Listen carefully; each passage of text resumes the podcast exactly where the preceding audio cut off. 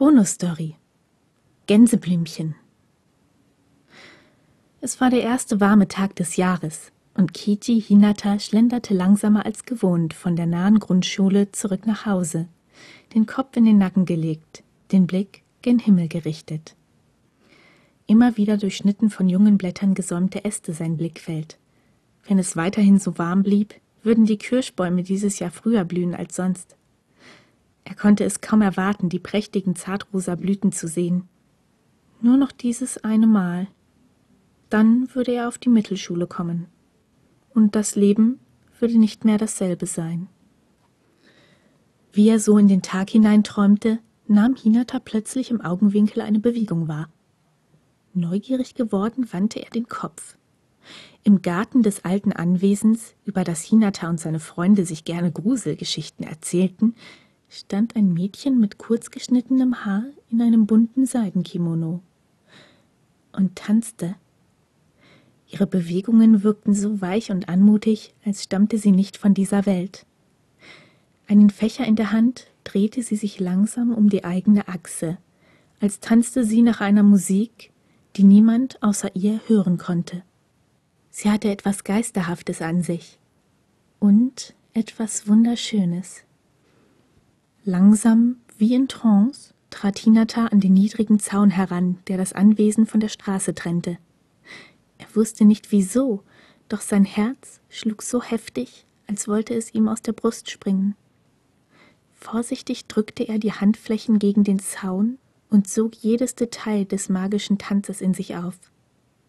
Dann plötzlich brachen die Bewegungen ab. Das Mädchen hatte den Kopf gehoben und fixierte ihn mit festem Blick. Dann kam sie mit energischen Schritten auf ihn zu. Hör auf, mich anzustarren, fuhr sie ihn an. Hinata konnte nicht sagen, was er erwartet hatte. Vielleicht eine feine, weiche Stimme, die ihn höflich begrüßte, oder ein sanftes, gutmütiges Lächeln. Doch nichts davon entsprach der Realität. Unwirsch pustete sich das Mädchen eine Strähne ihres langen Ponys aus dem Gesicht, ehe sie die Arme vor der Brust verschränkte und Hinata weiter herausfordernd anfunkelte. Ähm, also, ich habe nicht, begann Hinata ein wenig unsicher, doch das Mädchen unterbrach ihn. Hör auf rumzustottern. Wenn du was zu sagen hast, sag es. Hinatas Herz trommelte noch immer einen nervösen Rhythmus gegen seine Rippen, doch er zwang sich, einmal tief Luft zu holen, um sich zu beruhigen. Ich habe dich tanzen sehen. Es war wunderschön. Als hätte Hinata etwas Beschämendes gesagt, wandte das Mädchen plötzlich den Kopf zur Seite. Das ist nichts, sagte sie leise, beinahe so, als spräche sie zu sich selbst. Das ist doch nicht nichts, gab Hinata überrascht zurück. Ich habe noch nie jemanden schöner tanzen sehen. Einen Augenblick lang glaubte Hinata, das Mädchen erröten zu sehen. Doch er musste sich getäuscht haben, denn schon einen Liedschlag später hob sie erneut den Kopf und blitzte ihn aus ihren funkelnden Augen an. Du solltest meinen Vater tanzen sehen. Er ist großartig, rief sie und strahlte. Er tanzt für das Nationaltheater in Tokio. Nächste Woche habe ich Geburtstag. Dann kommt er für ein paar Tage nach Hause. Du musst ihn einfach sehen. Über diese plötzliche Einladung ein wenig verblüfft, wusste Hinata im ersten Augenblick nicht, was er sagen sollte. Doch dann lächelte er. Gut, dann sehen wir uns nächste Woche. Ich muss jetzt nach Hause. Meine Mutter wartet bestimmt schon auf mich. Damit riss Hinata sich vom Zaun los und wollte sich gerade auf den Weg machen, als ihm noch etwas einfiel. Wie heißt du eigentlich? Haruki. Haruki Kimura. Die folgende Woche verging für Hinata quälend langsam. Er konnte es kaum erwarten, Haruki endlich wiederzusehen. Von seinem letzten Taschengeld hatte er ihr ein Geschenk gekauft, zu ihrem Geburtstag. Und während er das kleine goldene Päckchen in den Händen drehte, fragte er sich, ob es ihr wohl gefallen ob sie ihm dafür ihr Lächeln schenken würde. Als der ersehnte Tag endlich gekommen war und das Läuten der Schulglocke das Ende des Unterrichts verkündete, rannte Hinata so schnell er konnte zum Anwesen der Kimuras. Doch von Haruki war weit und breit nichts zu sehen. Vielleicht war sie im Haus, doch das mächtige alte Eingangstor schüchterte ihn ein. Was sollte er sagen, wenn ihm Harukis Eltern öffneten? Vielleicht hatten sie sogar Hausangestellte. Bei so einem prächtigen alten Anwesen Harukis Eltern mussten sehr reich sein. Also entschied Hinata, sich an den Rand des Gehsteigs gegenüber des niedrigen Gartenzauns zu setzen und auf Haruki zu warten. Sie hatte ihre Verabredung doch nicht vergessen, oder? Wieder drehte Hinata das in Goldfolie gewickelte Päckchen in Händen. Sie durfte es nicht vergessen haben. Die Minuten verstrichen. Die Blätter der Bäume, die die Straße säumten, raschelten leise im Wind. Sie hatte es vergessen. Doch gerade als Hinata aufstehen wollte, sah er sie. Sie trug denselben geblümten Kimono wie bei ihrer ersten Begegnung und hielt den Kopf gesenkt, während sie die Straße entlang und auf ihn zutrottete. Haruki! rief er, um ihre Aufmerksamkeit zu erregen. Überrascht hob sie den Kopf. Doch zu seiner Enttäuschung wirkte sie kein bisschen erfreut, ihn zu sehen. Oh, du, sagte sie nur, ehe sie vor ihm stehen blieb. Vater ist nicht da. Es ist was dazwischen gekommen. Tut mir leid. Ich bin doch nicht deswegen hier, gab Hinata überrascht zurück. Sie musste traurig sein, weil ihr Vater nicht zu ihrem Geburtstag kommen konnte. Schnell stand er auf und reichte Haruki das goldene Päckchen. Das ist für dich. Oh, sagte sie nur und blinzelte. Vorsichtig wickelte sie das Papier ab. Darunter kam ein kleines Kästchen zum Vorschein. Als sie den Deckel abhob, fiel ihr Blick auf eine Haarspange in Form eines Gänseblümchens. Sie war wie erstarrt, sagte kein Wort. Doch sie konnte den Blick nicht von der Spange abwenden. Wenn du tanzt, erinnerst du mich an ein Gänseblümchen, das sich im Wind wiegt, erklärte Hinata mit einem sanften Lächeln. Haruki starrte noch immer auf die Spange hinab, und Hinata glaubte, einen feuchten Schimmer in ihren Augen zu sehen. Weinst du? Quatsch, fuhr sie ihn an, doch sie sah ihm dabei nicht in die Augen. Ich wollte nur Danke sagen. Das Kästchen mit der Spange hielt sie dabei fest an die Brust gepresst.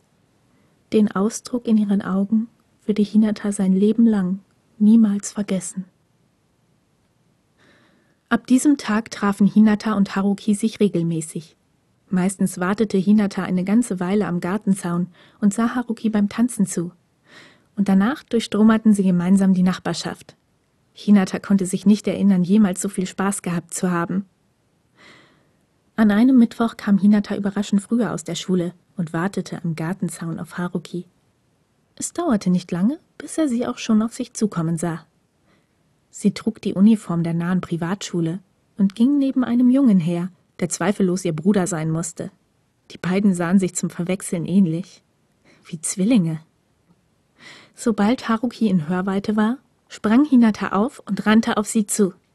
Hallo Haruki! Du hast mir gar nicht erzählt, dass du einen Bruder hast. Sie blinzelte ihn verständnislos an und wechselte einen Blick mit ihrem Bruder. Dann brach sie in schallendes Gelächter aus. Wer ist das? Ein Freund von dir? Nun war es Hinata, der völlig verständnislos dreinsah. Harukis Bruder stieß ihr den Ellenbogen in die Rippen. Halt die Klappe! Tut mir leid, aber das ist wirklich komisch. Du sollst die Klappe halten, habe ich gesagt. Haruki schien sich endlich zu beruhigen.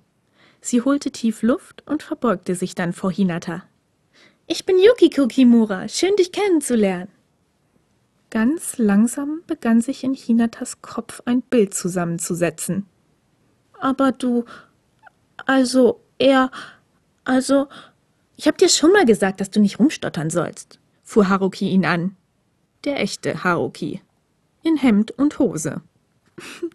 Du bist süß, lachte Yukiko Hinata an. Doch Haruki schob sie von ihm weg. Wolltest du nicht gerade reingehen? Wollte ich? Oh ja, das wollte ich. Wir sehen uns bestimmt nochmal. Damit wandte Yukiko sich ab und verschwand mit einem letzten Abschiedswinken durch das große Portal ins Haus und ließ die beiden Jungen allein zurück. Ein unangenehmes Schweigen legte sich über sie. Haruki sah Hinata nicht an. Stattdessen schienen seine Schuhe plötzlich seine ganze Aufmerksamkeit zu beanspruchen. Es tut mir leid, rang sich Hinata schließlich dazu durch zu sagen. Doch Haruki schüttelte den Kopf. Vergiss es. Das ist nicht das erste Mal, dass mir sowas passiert. Hinata stutzte. Während er auf Harukis gesenkten Kopf gestarrt hatte, war ihm plötzlich etwas ins Auge gefallen. Du trägst ja meine Spange, stellte er verblüfft fest. Wenn er gewusst hätte, dass Haruki ein Junge war, hätte er ihm natürlich etwas anderes gekauft. Und doch trug Haruki sie. Na und? Sie gefällt mir, gab Haruki in leicht trotzigem Tonfall zurück. Plötzlich fragte sich Hinata, ob Haruki die ganze Zeit über gewusst hatte, dass er ihn für ein Mädchen hielt. Und ihm mit Absicht nicht die Wahrheit gesagt hatte. Aber das war natürlich Unsinn. Haruki strich mit Daumen und Zeigefinger über die Gänseblümchenspange, die nun seinen langen Pony daran hinderte, ihm ins Gesicht zu fallen. Ich trage sie, solange ich will, sagte er plötzlich und kehrte Hinata dann den Rücken zu. Und so lange musst du mein Freund sein. Einen Augenblick lang zögerte Hinata. Dann trat er an Harukis Seite und griff nach seiner Hand. Solange du willst. Und als sich ihre Finger ineinander verschlangen, konnte Hinata spüren, dass sie beide umsponnen waren. Umsponnen von einem Faden des Schicksals, der niemals reißen würde.